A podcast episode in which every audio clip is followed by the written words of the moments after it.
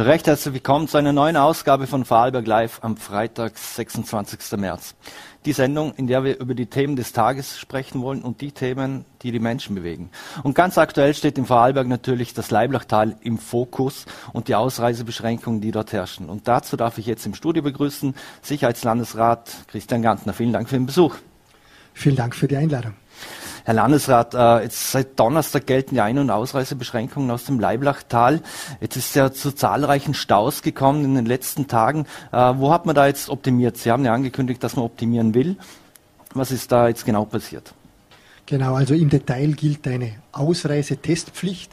Die Einreise ist in diesem Sinne nicht reglementiert. Es kann jeder in das Leiblachtal einreisen, muss aber bei der Ausreise eine negative Testbestätigung mitführen.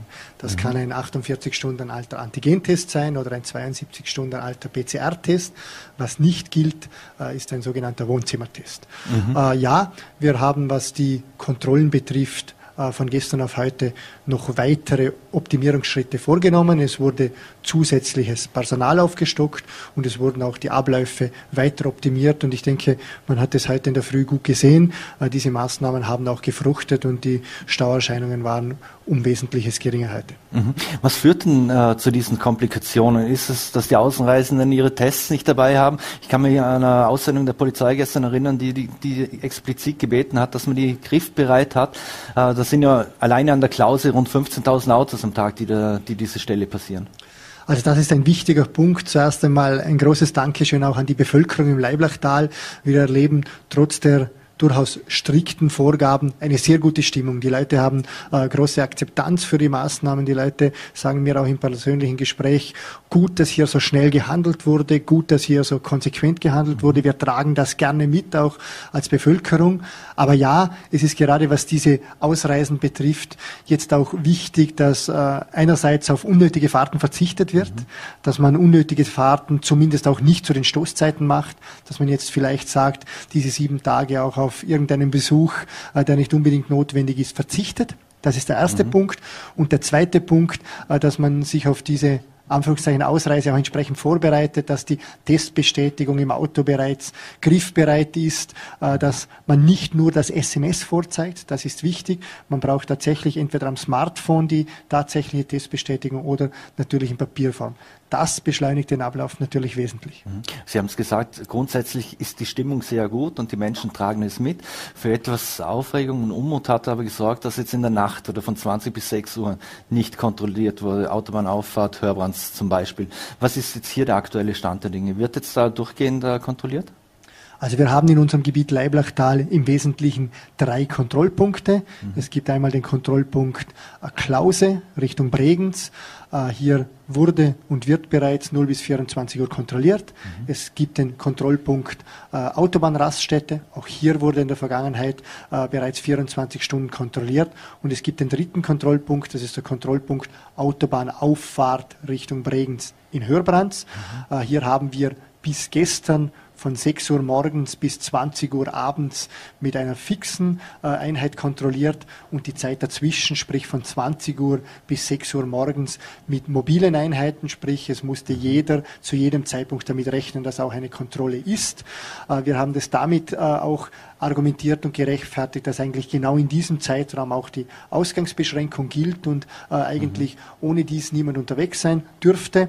Äh, und wir haben jetzt von gestern auf heute auch diese Maßnahme noch einmal aufgestockt mhm. und ab heute Nacht wird auch dieser Zeitraum, sprich von 20 bis 6 Uhr, die Auffahrt Hörbrands Richtung Bregenz kontrolliert. Hier mhm. auch noch einmal äh, ein wirkliches und ehrliches Dankeschön auch äh, an die Landespolizeidirektion und das Bezirkspolizeikommando. Wir müssen wissen, äh, auch die Polizei Polizei äh, ist ja auch schon ein Jahr in diesem Pandemieeinsatz. Sie sind bei den Grenzkontrollen sehr gefordert.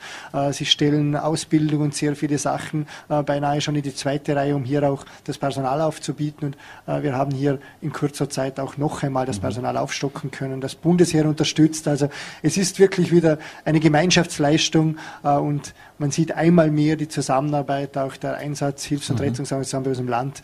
Äh, das beruhigt und es macht ein Stück weit auch stolz. Mhm.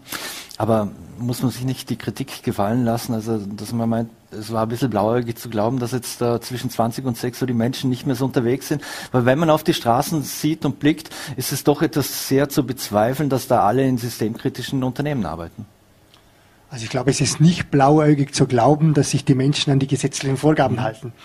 Äh, von dem sind wir ausgegangen. Wir haben dann durchaus gesehen, dass hier schon äh, noch ein Austausch stattfindet und haben das schnell und konsequent korrigiert. Mhm. Es wurde ja von Anfang an betont, dass das Leiblachtal aufgrund seiner geografischen Lage eigentlich ideal ist, äh, dass man, dass man das Gebiet als, also wir wollen jetzt nicht sagen Sperrzone, aber es gibt Ein- und Ausreisebeschränkungen. Jetzt sind wir, sind uns aber heute zum Beispiel auch Videos aufgefallen, wo Menschen gepostet haben, wie man rein und rauskommt, ohne dass es irgendwelche Kontrollen oder ähnliches gibt. Äh, Sie haben den, die gemeinsamen oder den gemeinsamen Kraftakt von Polizei und Bundesheer betont. Braucht es noch mehr Bundesheer oder einen Assistenzeinsatz unterstützend, dass man da wirklich alles kontrolliert und das auch dauerhaft? Also zwei Punkte, glaube ich, Sie haben es gerade richtig gesagt. Es ist zum einen weder eine Quarantäne, und es ist zum Zweiten auch kein Lockdown, äh, was das Leiblachtal betrifft. Es gibt einfach eine Ausreisetestpflicht. Äh, hier haben wir, denke ich, äh, die drei Punkte, an denen auch auf dem Verkehrsweg eine entsprechende Ausreise möglich ist, gut und jetzt durchgehend auch kontrolliert. Wir werden und wollen es letztlich auch nicht jeden Wanderweg kontrollieren können. Wir werden nicht jeden Feldweg kontrollieren können.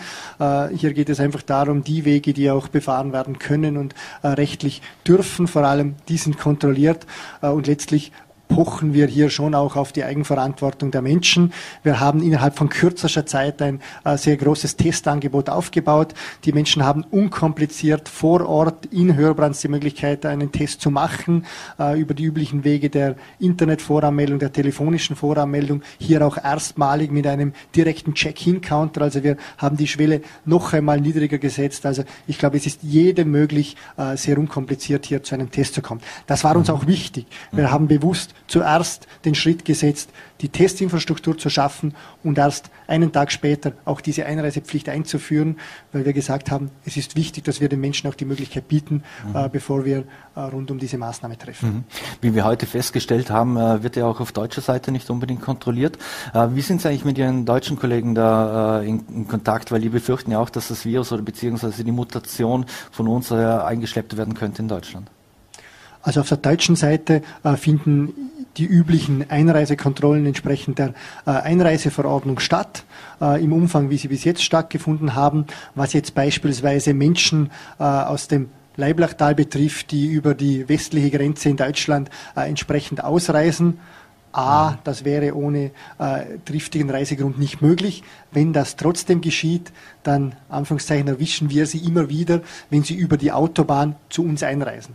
Mhm. Der äh, Kontrollpunkt an der Autobahn äh, wird auch 24 Stunden durchgehend überwacht und hier äh, wird wirklich jedes Auto kontrolliert und wir erwischen tatsächlich auch jemand, der glaubt, er fährt über einen kleinen deutschen Schleichweg hinaus. Dann können wir ihn mhm. auf der Autobahn schnappen, anfangs sein. Mhm. Ähm, Ihre Parteikollegin, Gesundheitslandesrätin äh, Martina Rüsch hat gemeint, dass der Mutationsanteil aktuell bei ungefähr 40 Prozent liegt. Äh, wir haben eine Inzidenz jetzt bei ungefähr 102. Wann werden wir erstmal, vieles wird ja getrieben jetzt auch der, durch die Infektion im Leiblachtal, wann werden wir erstmals wissen, ob die Maßnahmen, die getroffenen Maßnahmen auch wirken? Und äh, zweite Frage dazu, ähm, wie funktioniert aktuell das Contact Tracing? Also die Martina ist nicht nur eine Parteikollegin, sie ist eine Parteifreundin. Ja. Ich glaube, Martina Rüscher haben wir äh, ganz besonders viel zu verdanken, auch der letzten Monate, was gerade in dieser Pandemiebekämpfung stattgefunden hat. Sie sprechen die Inzidenz von 102 an. Wir müssen die durchaus auch ein Stück weit in Relation stellen. Das nächstbeste Bundesland hat eine Inzidenz von knapp 200, sprich von Doppelten. Es gibt sehr viele Bundesländer, die sind im Bereich einer Inzidenz von 300, dem Dreifachen. Der österreichische Schnitt liegt bei 250. Also wir sind hier nach wie vor natürlich auf einem sehr guten Weg. Das beruhigt auch ein Stück weit. Was aber vor allem beruhigt ist, dass sich diese Inzidenzsteigerung äh, hauptsächlich beziehungsweise beinahe ausschließend durch dieses Gebiet Leiblachtal begründet. Wir haben jetzt im Leiblachtal momentan äh, aktiv, äh, aktiv aktuell 94 äh, erkrankte Personen und der Anstieg der Inzidenz auf 102 ist alleinzig und allein auf dieses Gebiet zurückzuführen und das beruhigt durchaus ein Stück weit, dass wir nicht im ganzen Land irgendwo mit dieser Inzidenz steigen, sondern bereits nur im Leiblachtal. Und hier muss man einfach äh, auch erwähnen, das hat überhaupt nichts mit den Öffnungsschritten zu tun. Kinderbetreuungseinrichtungen, Kindergärten waren vorher schon offen. Äh, hier wurde deshalb auch schnell gehandelt, auch deshalb, weil wir Modellregion sind war es uns wichtig, hier schnell und konsequent zu handeln. Mhm. Wir bekommen ganz viel äh, auch Zuschriften, äh, dass die Leute auch über die Landesgrenze hinaus sagen, wir sind überrascht, wie schnell und konsequent hier gehandelt wurde. Und uns war es wichtig, das Gebiet auch großzügig zu wählen, äh, mhm. um hier auch eine großzügige Grenze zu ziehen, weil gerade auch von den Berggemeinden Möckers, Eichenberg ein intensiver Austausch stattfindet. Die Mittelschule dieser Gemeinden ist beispielsweise herunten im Tal. Es gibt viele soziale mhm. Kontakte. Mhm. Fällt die Inzidenz aktuell nicht so sehr ins Gewicht, auch wenn wir uns relativ schnell auf die 120 oder ähnliches zubewegen könnten? Äh, ist eher wichtiger, wie, wie belastet das Gesundheitssystem ist und da sieht es auf unseren Intensivstationen glücklicherweise im Moment recht gut aus oder sehr gut aus. Genau, das ist ein, weiterer sehr wichtiger Punkt. Wir dürfen uns nicht mehr immer nur auf diese Inzidenz konzentrieren. Wir müssen mehrere Faktoren anschauen. Äh, da zählt natürlich auch die Impfrate dazu. Hier sind wir österreichweit. Das beruhigt ebenfalls im Spitzenfeld, wenn wir geimpfte Personen pro Einwohner anschauen. Und letztlich der ausschlaggebende Punkt ist, Sie haben es richtig gesagt, äh, die Belastung der Intensivstationen. Und hier schaut es Gott sei Dank bei uns derzeit sehr gut aus. Mhm. Die Modellregion Vorarlberg soll ja unter allen, unter allen Umständen äh, Bestand halten, auch mit der Besonderheit, dass die Gastronomie geöffnet ist. Ähm, wie ist denn jetzt hier der aktuelle Stand in der Gastronomie? Wir haben ja selbst auch über diverse Verfehlungen und schwarze Schafe berichtet. Muss da stärker kontrolliert werden oder scheitert das an den personellen Ressourcen? Also uns ist hier sehr wichtig, ich glaube, wir sind mit dieser Modellregion Vorarlberg äh, ein Stück weit in Vorleistung gegangen. Wir haben hier auch, äh, ehrlich gesagt, ein politisches Risiko äh, auf uns genommen, weil wir zeigen wollten, äh, wie es auch einen anderen Weg aus dieser Pandemie gibt. Es kann nicht sein, dass wir von einem Lockdown in den anderen schlittern. Uns war es deshalb wichtig, diese Modellregion auch bewusst auszuprobieren. Und ich sage immer, diese Modellregion steht und fällt natürlich auch mit der Eigenverantwortung jedes Einzelnen. Mhm. Wenn wir das nicht hinbekommen, ist es nicht Anführungszeichen nur ein Versagen der Politik, sondern das haben wir dann letztlich auch alle gemeinsam verschuldet. Und hier ist es wichtig. Ich bin sehr froh, bin mit sehr vielen Gastronominnen und Gastronomen auch in Kontakt. Ich bin sehr froh, wenn ich sehe, was hier auch an Bemühungen getätigt wird. Wir haben beispielsweise im letzten Sommer gesehen, äh, dass Gastronomie auch sicher abgewickelt werden kann. Sie, mhm. Die können das. Die haben hier äh, nicht nur großes Engagement, sondern auch eine Kompetenz. Umso wichtiger ist es aber, äh, schwarze Schafen auch klar die Grenze aufzuzeigen. Weil es kann nicht sein, dass irgendwelche äh, Menschen ihre ja, Profitoptimierung mit noch mehr Plätzen, mit weniger Abständen äh, durchführen auf Kosten aller. Und mhm. hier, das ist uns auch wichtig, finden sehr strikte Kontrollen statt. Wir haben be beispielsweise äh, vergangenes Wochenende innerhalb von kürzester Zeit ein Lokal gesperrt, weil hier äh, auch Videos im Umlauf waren. Es war innerhalb von wenigen Stunden hier die Polizei vor Ort. Das Lokal wurde gesperrt und das Lokal ist nicht mehr aufgegangen. Ich denke, mhm. äh, es ist ein Mix aus Selbstverantwortung von jedem Einzelnen, aber wir müssen in diesem Bereich natürlich auch genau hinschauen, schnell und konsequent handeln. Mhm. Wenn ich äh, in Lochau die Pipeline betrete oder vom Bregenz aus meinen Weg nach Lochau über die Pipeline bahnen will, dann droht mir eine Strafe von 1450 Euro. Wie sieht es mit den Strafen in der Gastronomie aus, wenn man sich eben nicht daran hält für die Gastronomen? Äh, die sind natürlich äh, in einem noch höheren Ausmaß, die bewegen sich in der Größenordnung zwischen äh, 3.000 bis 5.000 Euro äh, und im Wiederholungsfall noch höher. Äh, ja, es ist aber nicht unser äh, erklärtes und erstes Ziel, dass wir hier strafend durch die Lande ziehen, sondern das erste Ziel muss sein, dass wir wirklich an die Verantwortung von uns selber, von uns auch als Nutzer dieser Gastronomie, äh, aber letztlich auch äh, von den Damen und Herren, äh, die hier das Angebot anbieten und man muss auch sagen, im Gegensatz zu den Kollegen in anderen Bundesländern hier die Möglichkeit haben. Mhm. Sie haben praktisch über Nacht in Hörmanns Testzentrum aus dem Boden gestampft sozusagen. Es wird immer von Testen, Testen, Testen gesprochen. Jetzt war zu bemerken, dass zum Beispiel heute und gestern in, in den Städten war es ziemlich schwierig, zum einen Testtermin zu bekommen. Das haben wir auch von Menschen draußen gehört, die sagen, was soll ich denn machen, wenn ich zum Beispiel meine Mutter kurzfristig ins äh, Spital begleiten äh, will? Ich bekomme keinen Test. Äh, Gibt es da irgendwelche Lösungsvorschläge oder Dinge, die man da machen kann, wenn ich äh, in so eine Problemsituation komme? Also die Testinfrastruktur, wenn Sie das äh, Leiblachtal, sprich Hörbrands angesprochen haben, Ja, das war ein Kraftakt, das war aber äh, nicht der Landesrat, das war der Landesrat am wenigsten. Da haben wir wirklich wieder einmal das Zusammenspiel aus Rotem Kreuz, aus Landeswarnzentrale, auch aus Engagierten in der Gemeinde gesehen, äh, was hier innerhalb von kurzer Zeit möglich ist. Das ist das eine. Was allgemein die äh, Testinfrastruktur betrifft, äh, müssen wir eine kleine Zeitreise ansetzen. Wir haben äh, Ende Jänner eine Testkapazität in Vorarlberg von 22.000 Tests pro Woche gehabt. Mhm. Äh, wir haben dann durch die verschiedenen Öffnungsschritte äh, kontinuierlich aufgestockt. Wir haben in der Vorwoche mittlerweile eine Testkapazität von 145.000 möglichen Tests äh, bei uns im Vorarlberg erreicht, äh, durch die Aktion in, im Leiblachtal jetzt noch einmal wesentlich erhöht auf über 150.000 mögliche Tests in der Woche. Wenn wir äh, die Tests in der vergangenen Woche betrachten, es haben sich vergangene Woche 105.000 Vorarlbergerinnen und Vorarlberger testen lassen, beziehungsweise wurde äh, diese Anzahl an Tests durchgeführt. Das ist, wenn wir es rein rechnisch von den 400.000 Einwohnern nehmen, mhm. jeder vierte Vorarlberger, der sich testen lassen hat. Oder wenn wir die Testberechtigten betrachten, sogar jeder dritte. Mhm. Also jetzt bin ich der Letzte, äh, der hier sich mit Eigenlob äh, als Land betreifelt, aber wenn wir andere Bundesländer anschauen, wo man für einen Test äh, bis zu 30 Kilometer fahren muss, dann sind wir, glaube ich, in Vorarlberg in einer guten Lage. Wir haben 135 Testmöglichkeiten in 96 Gemeinden. Es haben auch mhm. die Gemeinden hier einen großen Beitrag geleistet. Wir versuchen das niederschwellig anzubieten. Wir versuchen das äh, wohnortnahe anzubieten und vor allem, das ist auch nicht selbstverständlich, wir bieten es gratis an. Mhm. Aber nichtsdestotrotz, was bedeutet das für den Einzelnen, wenn ich jetzt einen schnellen Test brauche, weil ich eben mit meiner Mutter ins Spital muss und, und alles voll ist, muss da nicht irgendwo, wie ich sage mal, Drive-In, ist es vielleicht der falsche Ausdruck, hat irgendeine Notmöglichkeit geben?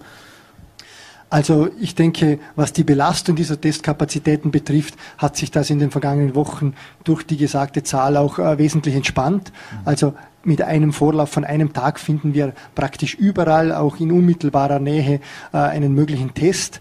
Wir setzen aber nach wie vor sehr stark auch auf diese Voranmeldung weil die Voranmeldung drei wichtige Gründe hat. Äh, sie schafft einerseits, äh, dass wir an den Teststationen keine Menschenansammlungen haben. Wir wissen es aus anderen Regionen, äh, da gibt es große Menschentrauben am Morgen, zum Mittag und am Abend. Mhm. Dazwischen ist die Teststation leer. Also wir schaffen, beziehungsweise wir vermeiden damit Menschenansammlungen, ist das eine. Mhm. Wir schaffen es, auch die Teststation über den ganzen Tag entsprechend auszulasten durch die Slots. Und letztlich der dritte, denke ich, ist auch ein wichtiger Punkt. Wir schaffen es, dass jeder Einzelne diesen Test sehr schnell abwickeln kann. Ich bringe mhm. immer das Beispiel von Dornbirn. Äh, du bist vom Auto über den Test wieder im Auto in der Größenordnung von fünf Minuten. Mhm. Äh, das ist einfach äh, auch ein Luxus, den wir bieten möchten. Mhm.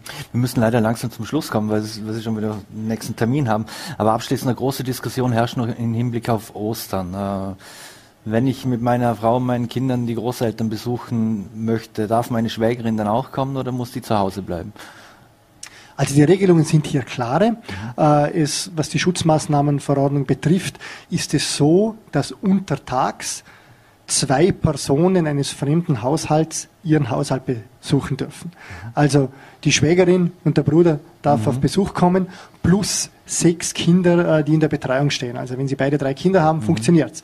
Das ist untertags, äh, was im Bereich der Ausgangssperre ist, also sprich von Ausgangsbeschränkung, sprich von 20 bis 6 Uhr, ist es so, dass ein naher Verwandter äh, im Haushalt sein darf. Also sprich, die Schwiegermutter dürfte übernachten, äh, mhm. um auf die Kinder zu schauen. Der Schwiegervater sollte untertags heimfahren. Das sind die mhm. äh, rechtlichen Voraussetzungen. Mir ist in diesem Zusammenhang noch ein Appell ganz wichtig. Äh, wir werden jetzt auch äh, über diese Osterfeiertage äh, sehr viel Studenten haben, sehr viel mhm. auch andere Verwandte, die in anderen Bundesländern leben, die zurückkommen. Wir haben hier natürlich eine große Gefahr, dass durch das auch Mutationen und dergleichen eingeschleppt werden. Und wir appellieren hier wirklich an alle, dass sie sich schon an ihrem Herkunftswohnort entsprechend testen lassen, die Tage davor, und dass sie sich bitte auch bei der Ankunft testen lassen. Es ist einerseits eine Verantwortung der eigenen Familie gegenüber, aber es ist auch eine Verantwortung der Modellregion Vorarlberg gegenüber, wo wir einen, einen wirklichen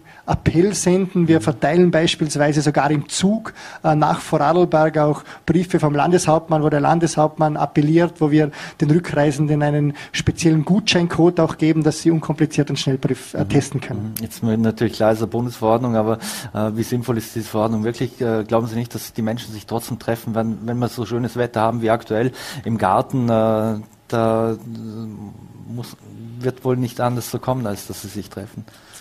Ja, ich denke, ich habe durchaus schon äh, den Silberstreif dieser Pandemie irgendwo am Himmel gesehen. Ich glaube, wenn wir uns jetzt wirklich äh, noch einmal anstrengen, ich weiß, das noch einmal ist äh, strapaziert, aber wenn wir jetzt mit äh, die Perspektive des Testens haben, wenn wir die Perspektive des Impfens haben, äh, ich glaube auch die Jahreszeit kommt jetzt die richtige, dann können wir diesen Silberstreif schon sehen und ich glaube, wir müssten uns jetzt hier einfach noch einmal an diese Regeln halten, mhm. Äh, vielleicht auch ja auf ein paar persönliche Dinge verzichten. Das betrifft uns alle. Das tut tut auch weh, das mhm. weiß ich, aber umso schneller kommen wir dann wieder in die Normalität. Dann hoffen wir, dass wir die, den Silberstreif am, am, Horizont sehen, auch an Ostern im Garten. Die Libelle werden wir in dem Fall nicht sehen, die über unseren Köpfen kreist und mal nachschaut. Äh, es wird keine Kontrollen im persönlichen Bereich geben. Äh, Im persönlichen Wohnbereich sind Kontrollen nicht zugelassen. Mhm. Landesrat Christian Gantner, vielen Dank für die Zeit und den Besuch im Studio. Ich wünsche ein schönes Wochenende und bleiben Sie gesund. Vielen Dank für die Einladung. Alles Gute. Danke. So, meine Damen und Herren, und wir machen hier gleich einen Corona-konformen äh, fliegenden Wechsel und ich darf jetzt gleich bei uns im Studio begrüßen, bitte, Mike Pansi, Spartensprecher der, der Wirtschaft für Gastronomie in der Wirtschaftskammer Vorarlberg.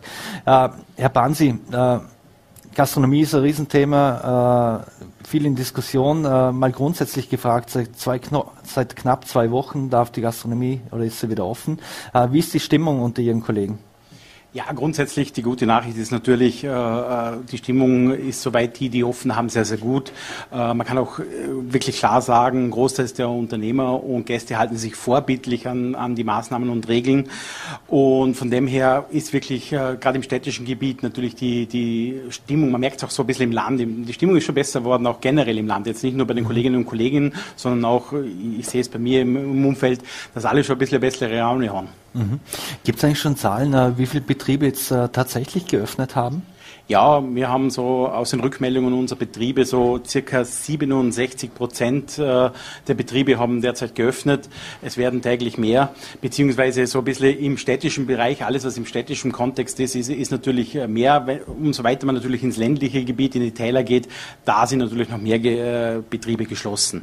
Mhm. Es ist auch, man, man, merkt so ein bisschen auch die Rückmeldung, äh, weniger Platz heißt natürlich auch weniger Umsatz. Da reicht es auch natürlich noch nicht ganz mit der Betriebswirtschaftlichkeit der Betriebe. Mhm das werden wir uns ganz genau die nächsten Tage und Wochen noch ein bisschen anschauen. Mhm. Das wäre meine anschließende Frage. Ist das alles immer, immer kostendeckend oder, oder fahren da viele auch äh, irgendwo einfach drauf los oder auf Sicht und wollen einfach ihr Lokal und ihre Gaststätte öffnen, weil sie einfach so lange zu hatten und nichts tun konnten. Ja, das ist natürlich ein ganz, ganz, ganz großer Punkt bei uns. Viele, viele Kolleginnen und Kollegen sagen, hey, ja, wir möchten wieder arbeiten, wir möchten nicht einfach stillstehen, wir möchten, wir möchten nicht einfach irgendwie auf, auf gewisse Sachen angewiesen sein. Wir sind keine Bittsteller, wir möchten arbeiten.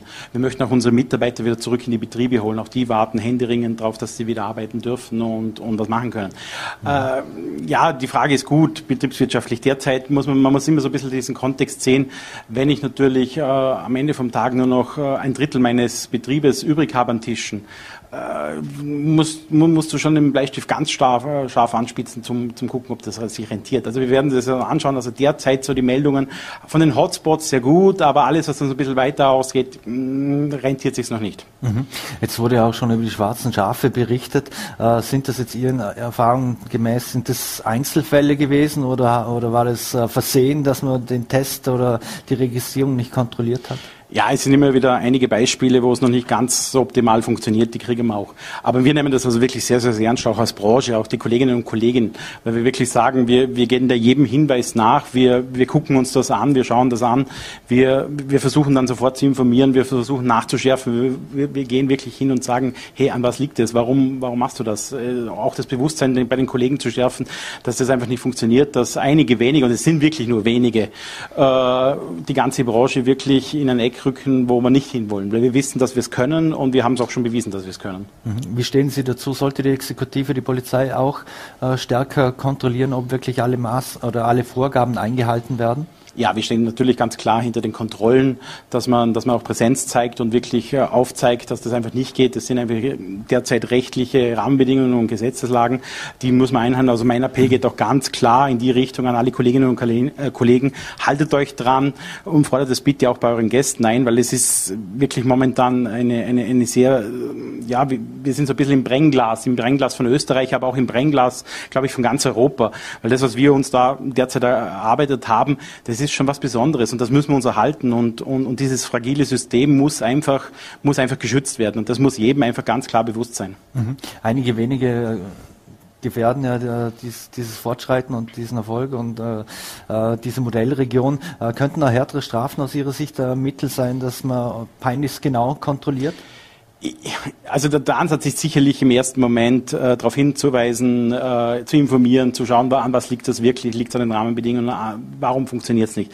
Wenn aber natürlich das Mehrweis äh, auftritt und immer der, die gleiche Person oder der, der, gleiche Betrieb ist, dann muss man schon sagen, muss es auch dann irgendwann Strafen geben dafür. Mhm. Wie sieht es eigentlich mit digitalen Hilfsmitteln aus äh, bei, der, bei der Registrierung? Mir persönlich ist aufgefallen, bei manchen gibt es äh, am Tisch einen QR-Code, bei anderen sind Listen, wie auch immer. Was macht auch die Kammer hier, um, um die Gastronomie Gastronomen zu unterstützen? Ja, wir haben gemeinsam dazu mal mit den Destinationen und mit dem Land Vorarlberg aus dem Winterkodex V eine, eine, eine äh, digitale Lösung äh, eigentlich auf den Markt gebracht und eigentlich auch Vorreiter in, in, in Österreich damit, äh, wo, wo du wirklich nur einen QR-Code ab, abscannen musst und über WhatsApp dich kurz rein äh, registrierst. Also ich habe das jetzt die letzten Tage, nachdem ich natürlich immer draußen bin und mir das an, angucke, äh, großteils bei den Betrieben äh, ausprobiert. Das funktioniert super gut, super easy, geht ganz schnell, also da muss man sich auch nicht verkopfen.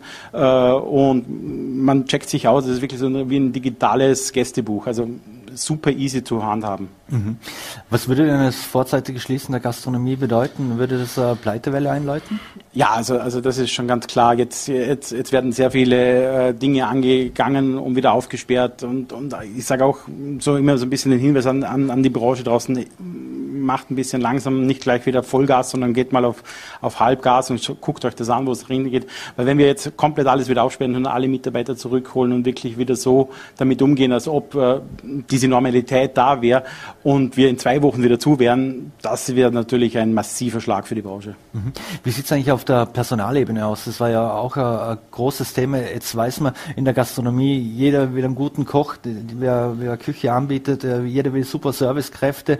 Es ist ja nicht immer sehr einfach zu, zu finden. Ähm, hat jeder die Kräfte, Servicekräfte oder die, die, äh, die Mitarbeiter, die er braucht? Äh, oder merkt man, dass sich auch viele der Gastronomie abgewandt haben? Beides. Also, also, man merkt schon ganz klar, äh, viele, viele der Betriebe oder Wirtinnen und Wirte haben wirklich ganz klar ihr Stammpersonal äh, äh, gehalten. Die haben die wirklich versucht, diese sieben Monate durchzubringen, dass sie ja da bleiben, was essentiell wichtig ist. Das ist unser wichtigster Faktor, den wir brauchen, um Gastgeber zu sein zu können, um Gastfreundschaft einfach auch, auch an unsere Gäste zu vermitteln. Äh, es ist aber schon so, durch das, dass sich natürlich diese ganze Situation jetzt äh, bald über ein Jahr äh, hinzieht, haben wir schon auch, auch, auch ganz klar festgestellt, dass circa so 20 Prozent äh, der Mitarbeiter in andere Branchen abgewandert sind. Mhm. Jetzt blickt man ja nicht nur in Österreich auf die Modellregion Vorarlberg, sondern auch in anderen Ländern. Haben Sie als Vertreter der, Vertreter der Gastronomie in Vorarlberg viele Anfragen aus dem Ausland uns, uns so erhalten? Ja, also ich muss ganz ehrlich sagen, also rund um die Uhr die letzten zwei Wochen, also sehr, sehr, sehr viel. Also wirklich, äh, die letzte Anfrage war wirklich aus Südafrika, wo ich mich dann ganz, ganz verwundert war, wie kommt Südafrika auf uns. Aber, aber ja, es sind sehr, sehr viele äh, Anfragen, es sind sehr, sehr viel Interesse an uns. Und genau das ist es, das, wo ich sage, es kommt jetzt momentan wirklich auf jeden Einzelnen an, dass wir uns das erhalten, weil wir halt im Brennglas sitzen, weil wir halt einfach diese kleine, dieses kleine gallische Dorf in Europa sind. Stichwort ist noch die Sperrstunde. Ähm, darüber wurde ja auch viel diskutiert. Aktuell liegt, äh, liegt sie bei 20 Uhr. Jetzt kennt man das vielleicht noch aus der Ga Nachgastronomie und der anderen Gastronomie. Die Gäste, die bewegen sich nicht unbedingt immer sehr gerne, sehr pünktlich äh, zur, zur Sperrstunde hinaus. Wie ist es aktuell? Wie sind, äh, wie sind da die Erfahrungen? Ja, es, wir wissen natürlich ja derzeit noch, dass die Rahmenbedingungen nicht ganz optimal für unsere Branche sind. Wir sind da wirklich Tag und Nacht momentan dran, auf Landesebene und auch auf, auf Bundesebene da Nachschärfungen zu kriegen. Darum brauchen wir auch diese, diese, diese, diese, also alle, uns alle, die Bevölkerung, die Gastronomie, dass wir uns daran halten, dass wir auch wirklich nach Ostern da nochmal nachschärfen können, dass das nicht explodiert. Es ist dann schon so eine Geschichte, äh, wo, wo ich dann sage, okay, die Rückmeldung, was wir kriegen, ist, dass sie sich derzeit daran halten. Also man merkt es wirklich so, so Viertel vor acht äh, sind die Gäste dann schon draußen aus den äh, Wirtshäusern. Ab, abschließend gefragt, wie wichtig wäre es sogar noch gutes Wetter Richtung, Richtung äh, im Hinblick auf Ostern? Ah, das wäre natürlich optimal für uns. Man merkt schon, auch wenn man so ein bisschen bei den, bei den Wirtinnen und Wirten nachfragt, dass gerade dieses, äh, dass die jetzt gerade noch auf das gute Wetter ein bisschen abwarten, dass sie, dass sie natürlich auf, auf, auf die warmen Temperaturen abwarten, um natürlich den Außenbereich dann auch anbieten zu können, was dann natürlich dann die ganze Situation wieder ein bisschen einfacher macht. Mhm. Als letzte Frage sind natürlich sehr präsent in den Medien überall, sind selbst äh, Unternehmer, Gastronomen. Wie bekommen Sie das persönlich alles unter einen Hut? Äh, wenig schlafen momentan. also wirklich, es ist, ist, momentan wirklich von früh bis spät unterwegs sein äh, auf allen Ebenen und alles nützen, um, um wirklich die, die Interessen der Wirtinnen und Wirte in Vorarlberg zu vertreten. Mhm. Mike Panzi, vielen Dank für den Besuch im, im Studio. Ich wünsche auch Ihnen ein schönes Wochenende und bleiben Sie gesund. Herzlichen Dank für die Einladung. So, meine Damen und Herren, und wir machen jetzt gleich weiter mit einem anderen Thema, das heute noch für viel Aufsehen und Wirbel auch auf voller Themen bei uns in den Foren gesorgt hat. Und zwar, da geht es um die Südtiroler Siedlung in Bludenz. Und dazu darf ich jetzt den Bludenzer Bürgermeister Simon Can recht herzlich im Studio begrüßen. Vielen Dank für den prompten Besuch. Lieber Marc, vielen Dank für die Einladung, äh, gerade zu diesem Thema. Äh, du hast es schon erwähnt, ein unglaublich emotionales Thema und deshalb war es mir sehr, sehr wichtig. Ich muss Sie aber noch, wenn ich Sie kurz unterbrechen darf, weil wir jetzt gerade bei, bei, dem Gastro-Thema waren, möchte, möchte, ich da auch noch kurz fragen. Bitte, sehr gerne. Also wie, vielen Dank für die Einladung. Mhm. Bevor wir zur Südtiroler Siedlung kommen, wie läuft denn das aktuell im Bludenser? Funktioniert da alles gut mit den Gastronomen oder, oder gibt es auch schwarze Schafe und man müsste strenger kontrollieren? Also wir haben momentan eine super Stimmung im Bludens. Äh, wir haben auch das erste Rockkonzert letzte Woche mhm. Dienstag, also quasi am zweiten Rumborak, Tag, ja. mit Rumborak äh, eröffnen dürfen, quasi die Kultur- und Konzertreihe eröffnen dürfen, auch äh, wenn in einem anderen Format. Aber wir haben knapp 70 Prozent der Betriebe haben bei uns geöffnet. Es funktioniert ausgezeichnet mit den Tests. Mhm. Ähm, da kann ich nur ein großes Dank auch an den vorigen Gast, an Christian Ganten und dem ganzen Team vom Land und vom Roten Kreuz Danke sagen. Es mhm. funktioniert wirklich ausgezeichnet. Äh, die Slots sind da, ähm, es geht rasch, also es ist eigentlich gar kein Aufwand mehr, sich testen mhm. zu lassen. Und auch in den Gastrobetrieben läuft das wirklich sehr, sehr gut. Mhm. Ähm, die, die Betriebe kontrollieren es. Es gibt, äh, wie mhm. auch schon angesprochen, Check-in, Check-outs. Also mhm.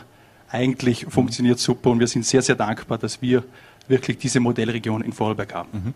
Und wenn es in der Gastro so rund läuft, wo es nicht so rund läuft, äh, war jetzt in der Kommunikation offensichtlich, was die Südtiroler Siedlung in Bludens betrifft.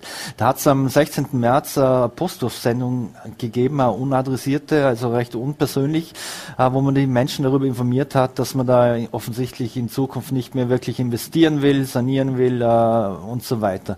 Ist das eine Art und Weise, wie man mit Menschen umgeht, äh, die da vielleicht schon jahrzehntelang äh, drin wohnen, sogar geboren wurden unter Umständen.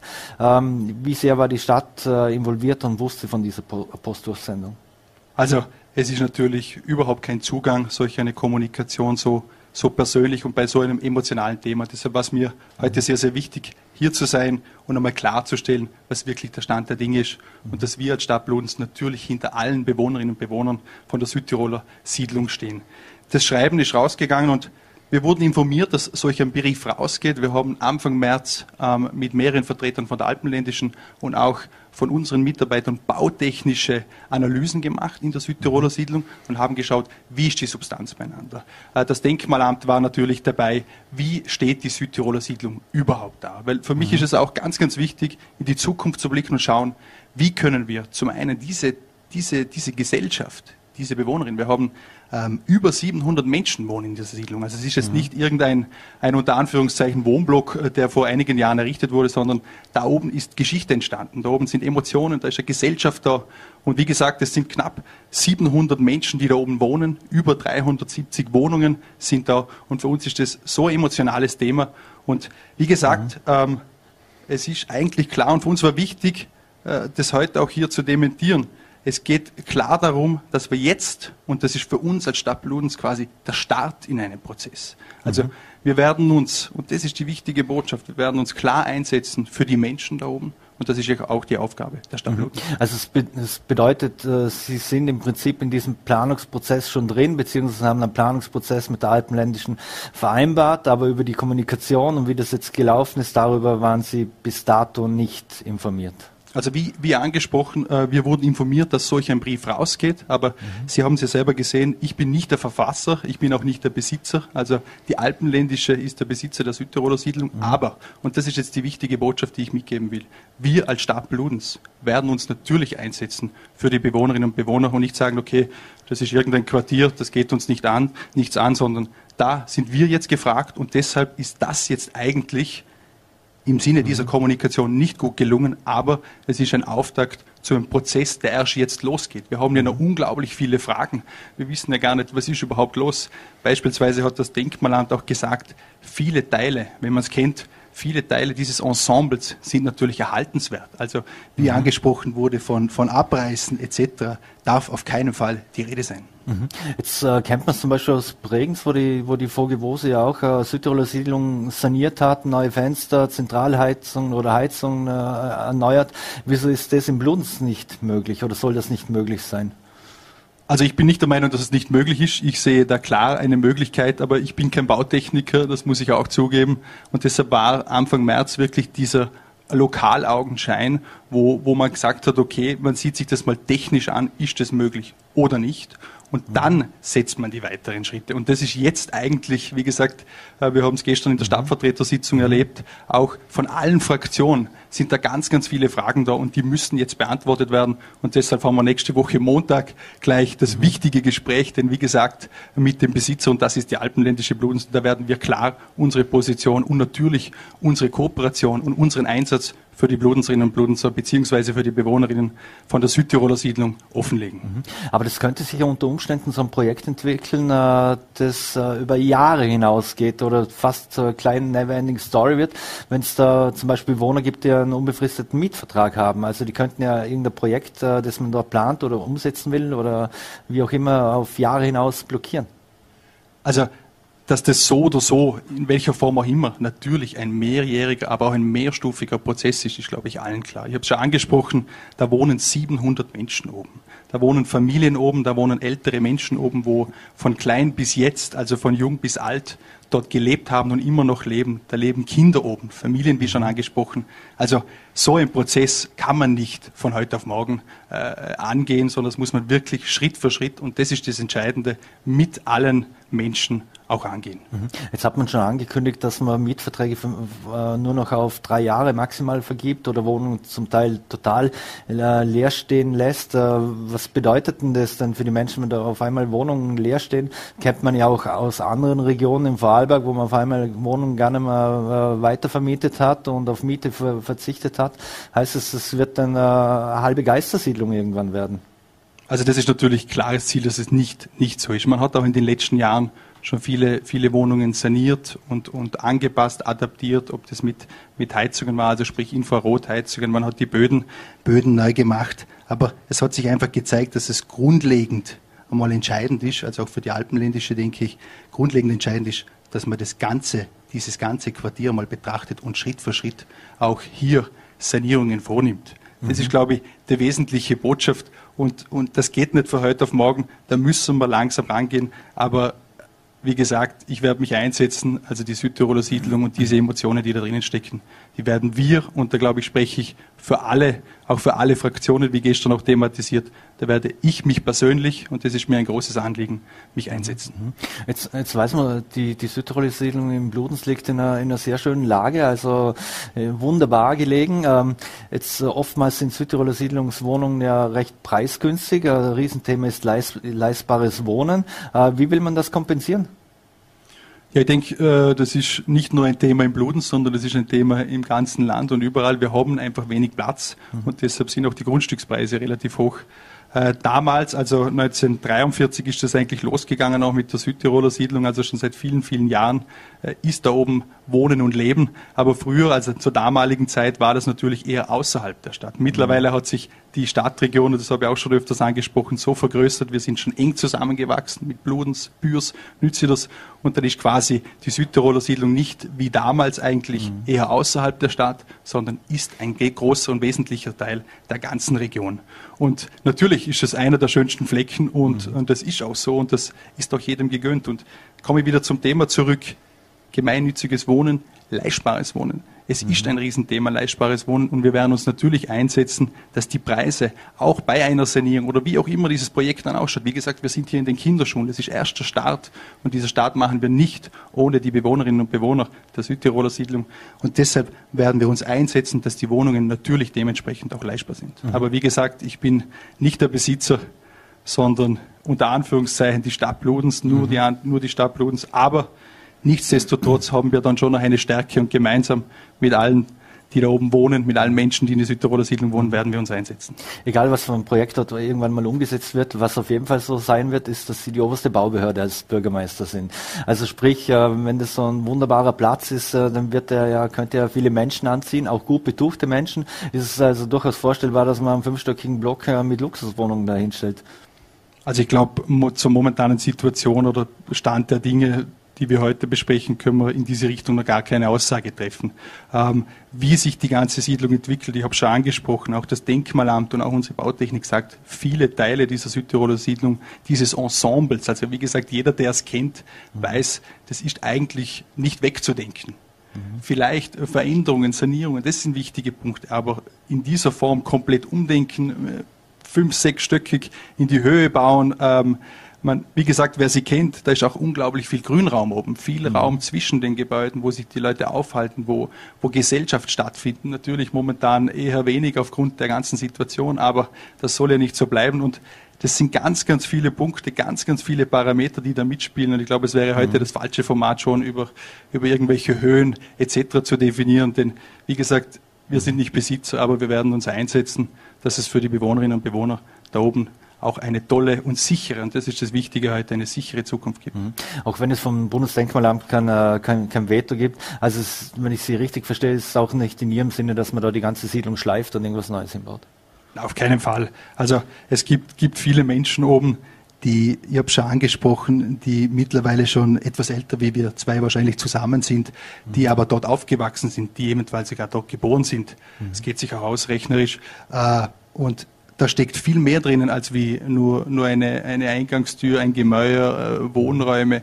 Da steckt, da steckt Leben dahinter, da stecken Emotionen drinnen, da, da ist Geschichte drinnen. Wir haben ganz, ganz viele tolle und bekannte Blutenserinnen, die aus der Südtiroler, äh, Südtiroler Siedlung quasi raus, rausgekommen sind im Sinne von, äh, von, von gesellschaftlichem Leben. Also wirklich große Blutenserinnen und Blutenser, die dort aufgewachsen sind. Und das ist nicht äh, so einfach quasi jetzt abzudenken, so jetzt der Vater Backer drüber äh, mhm. und wir bauen das neu. Also so einfach ist es sicher nicht und deshalb werden wir gemeinsam diesen Prozess mhm. jetzt starten. Äh, abschließend zum Schluss kommen, da jetzt viele Menschen sind natürlich verunsichert. Man hat es ja auch in der Stadtratssitzung gehört. Äh, was ist Ihr Zutun jetzt? Wie werden Sie auf die Menschen zukommen oder wo können sich die Menschen auch hinwenden, die jetzt aktuell sehr verunsichert sind? Also ich habe es gestern in der Stadtvertretersitzung schon angesprochen und beziehungsweise habe ich das auch mitbekommen, dass dieses Schreiben noch äh, etwas unpersönlich an alle rausgegangen ist. Äh, äh, habe ich gesagt, wir müssen jetzt was tun. Wir müssen jetzt vor Ort gehen und das war wir zu, zu, zu Beginn meiner Periode, meiner, meiner Zeit als Bürgermeister in Bluns auch sehr, sehr wichtig, nicht nur die Sprechstunde im Rathaus zu absolvieren. Also quasi, liebe Leute, kommt mhm. zu mir. Klar, ich habe das auch in meiner Botschaft drinnen gehabt. Ich bin ein Gastgeber, Gastgeber in der Politik und für die Menschen. Und der Bürgermeister ist für die Menschen da. Ich will für die Menschen da sein.